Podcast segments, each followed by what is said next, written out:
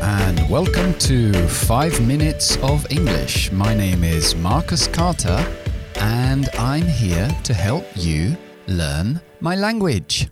Ok, hoy toca pronunciación y hoy vamos a ver por qué los nativos ingleses nunca confundimos la B con la V, porque en realidad son totalmente distintos esas dos fonemas. La B, la B está emparejado con la P, la B de Pamplona en inglés son consonantes hermanas. La B es lo que llamamos sonora, quiere decir que utilizamos, activamos la voz cuando lo pronunciamos, y la P es igual, pero es sorda. No involucramos la voz cuando lo pronunciamos. Entonces, las dos consonantes se llaman bilabiales, quiere decir bi-dos. Tenemos que juntar los labios antes de pronunciarlos y decir, por ejemplo, voy a decir botón, button, button. Junto los labios primero y luego dejo salir el aire. Button, button. Y la P igual, si yo digo pita, pita, sale más aire con pita, pero hasta que no llego a la I no empiezo a utilizar mi voz.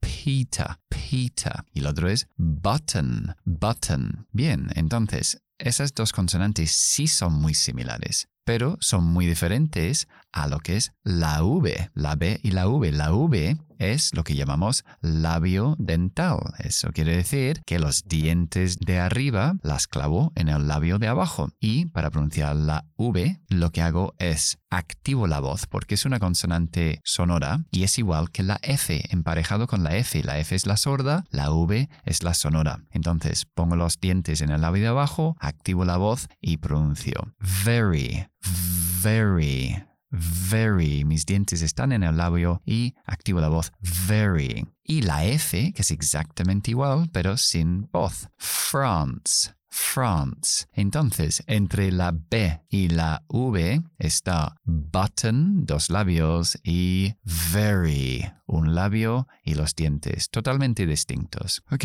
y he decidido cambiar lo que es el tema de los idioms y utilizar, porque ya hemos visto muchos idioms hasta la fecha y bueno, sí que son comunes, pero yo creo que he metido los idioms, los más comunes están en, esos primeros 120 y tantos episodios que hay detrás de este. Entonces ahora voy a utilizar lo que a mí me encanta um, y vivo mi vida muchas veces por estas, lo que se llaman quotes. Quotes son pues citaciones, cosas que dicen personas. Y vamos a empezar con uno de John Lennon, el cantante eh, o uno de los cantantes de los Beatles, ¿no? John Lennon. Entonces él dice, Life is what happens while you are busy making other plans. Life is what happens. La vida es lo que. Recuerda what siempre en medio de una frase se traduce como lo que. Is what happens while you are busy. Mientras you are busy, tú estás ocupado, ocupada, making other plans. Ahí tienes una frase para pensar. La vida es lo que pasa mientras estás ocupado haciendo otros planes. Así que